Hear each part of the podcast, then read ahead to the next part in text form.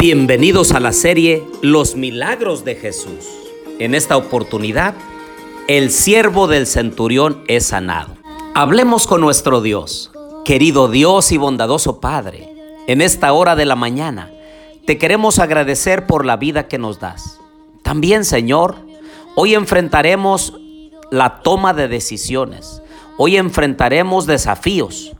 Te queremos pedir que estés con nosotros Acompáñanos, Señor, y ayúdanos a ser fieles a tu santa palabra. Lo pedimos en el nombre de Jesús. Amén. Este milagro se encuentra registrado en el libro de Mateo capítulo 8 versículos de 5 al 13 y en el libro de Lucas capítulo 7 del 1 al 10.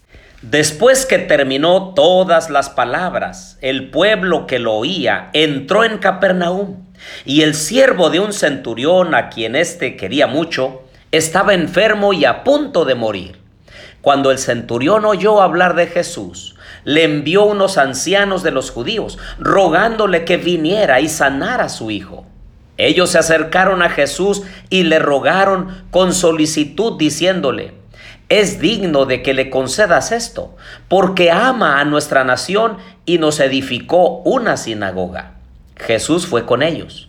Pero cuando ya no estaban lejos de su casa, el centurión envió a él unos amigos, diciéndole, Señor, no te molestes, pues no soy digno de que entres bajo mi techo, por lo que ni aún me tuve por digno de ir a ti pero di la palabra y mi siervo sanará. Pues también yo soy hombre puesto bajo autoridad y tengo soldados bajo mis órdenes y digo a este ve y va y al otro ven y viene y a mi siervo hace esto y lo hace.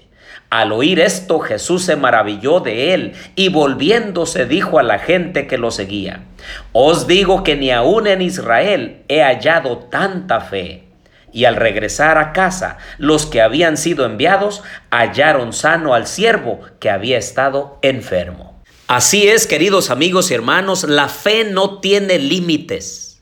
La fe no es para cierto tipo de personas, sino para todos aquellos que deseen creer, confiar y poner su vida totalmente en las manos de Dios.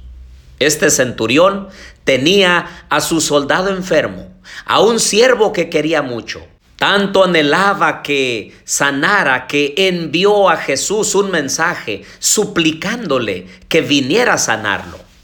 Pero ¿cómo que fuera a sanarlo? No, él se sentía indigno, más bien lo que él quería solamente que Jesús mandara desde donde estuviera y entonces su siervo sanaría.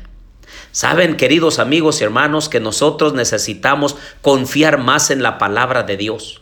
Algunos quieren sentir, algunos quieren probar en carne propia los milagros de Jesús, pero no quieren confiar, no quieren creer. Y es que en la vida espiritual no se trata de sentir, no se trata de palpar, no se trata de degustar, o leer o siquiera ver.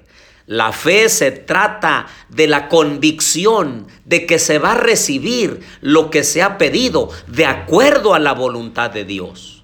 Muchas de nuestras oraciones no son contestadas porque las hacemos en forma egoísta, para gastar en nuestros propios deleites, en nuestras propias cosas, en nuestra comodidad pasajera. Pero cuando tú y yo le pidamos a Dios que bendiga a una persona en particular, que le ayude, que le fortalezca, que le provea para sus necesidades, el Señor contestará derramando bendiciones. Y esas respuestas se harán palpables en la vida de otros. Ten la seguridad, querido amigo y hermano, que el Señor escucha tus plegarias y atiende tus súplicas. Y cuando más nos sentimos indignos, el Señor puede obrar en favor de nosotros. Cuando nos humillamos, cuando somos sencillos, cuando dependemos de Dios, el Señor puede actuar milagros en nuestra propia vida. Por eso, en esta mañana, yo quiero pedirte que sigas confiando en Dios. Sigue hablando, sigue pidiendo, sigue clamando Sigue rogándole al Señor por bendiciones para otros y verás maravillas en tu vida. Oremos. Querido Dios y bondadoso Padre, alabado sea tu nombre, Señor. Gracias por los milagros de sanidad que has obrado en la vida de nuestra familia, de nuestros seres queridos. Te rogamos, Señor, que sigas estando al pendiente de nosotros. Contesta nuestras oraciones, porque suplicamos por otros, para que tú les abras el entendimiento, para que tú les des vida y vida eterna un día cuando tú vengas en las nubes de los cielos.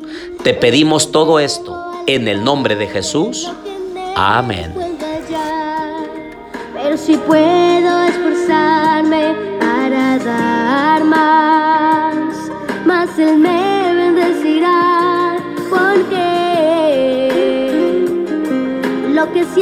recibirás, entonces a lo mejor entenderás lo que Él dijo que abriría las ventanas que sobreabunde, lo recibirás.